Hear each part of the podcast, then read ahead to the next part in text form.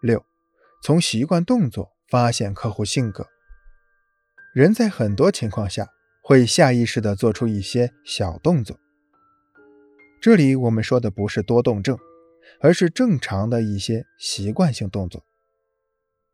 比如，一个学生看起来很认真地在上课，但是在书桌的下面，手指却在不停地轻轻敲击着。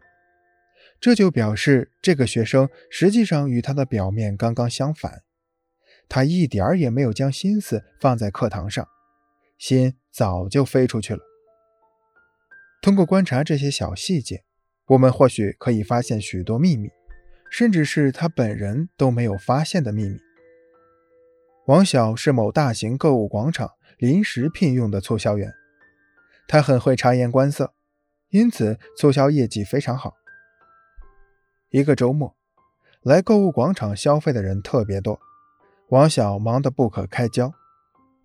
在众多客户中，有一位客户引起了王晓的注意。那是一个三十多岁的男士，和其他客户不同的是，男士不喜欢说话。王晓过去和他打招呼，他也是爱答不理。而且这个人站在促销货物的边上，一边看。一边不停地用脚尖击打地面，在那里站了好长时间。王晓觉察出这种人是典型的完美主义者，非常自恋，不太会处理人际关系。于是他站在不远处，等这个男士抬头寻求帮助的时候，他才过去帮忙。很快，这位客户在他的帮助下购买了商品。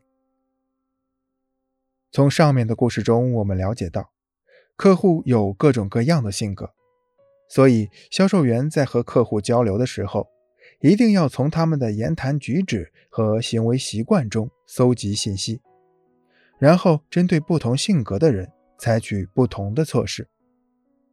故事中的王晓就是从顾客脚尖点地的动作中判断出了对方的性格和心理，从而给客户足够的空间。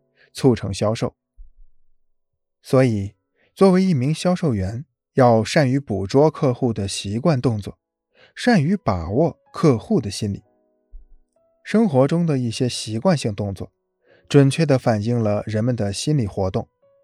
同样，客户在消费的过程中，也会很自然地将自己的习惯性动作表现出来。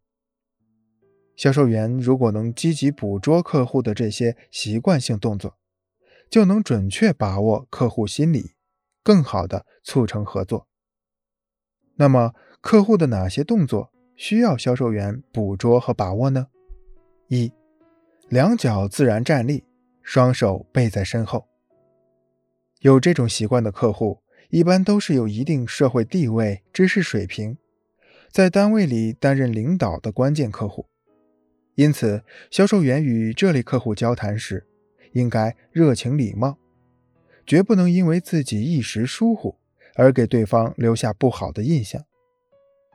也许对方不能直接决定与你合作，却能间接影响他人不与你合作。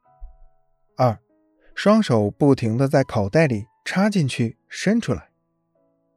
如果客户有这样的习惯性动作，那么他答应你的事情。可能不会完全做到，所以也不能太相信这类客户的承诺。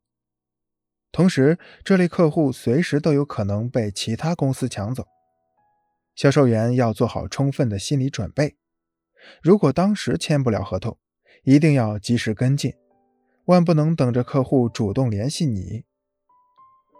在合作的时候，也要把各种该注意的事项和客户说明白。即使合作了，也要时时保持联系，因为这类客户做事情想的比做的多，行动起来总是小心谨慎，所以销售员要用一些保守的方法来合作，不可以着急，以免让客户对销售员起疑心，而导致最终合作的失败。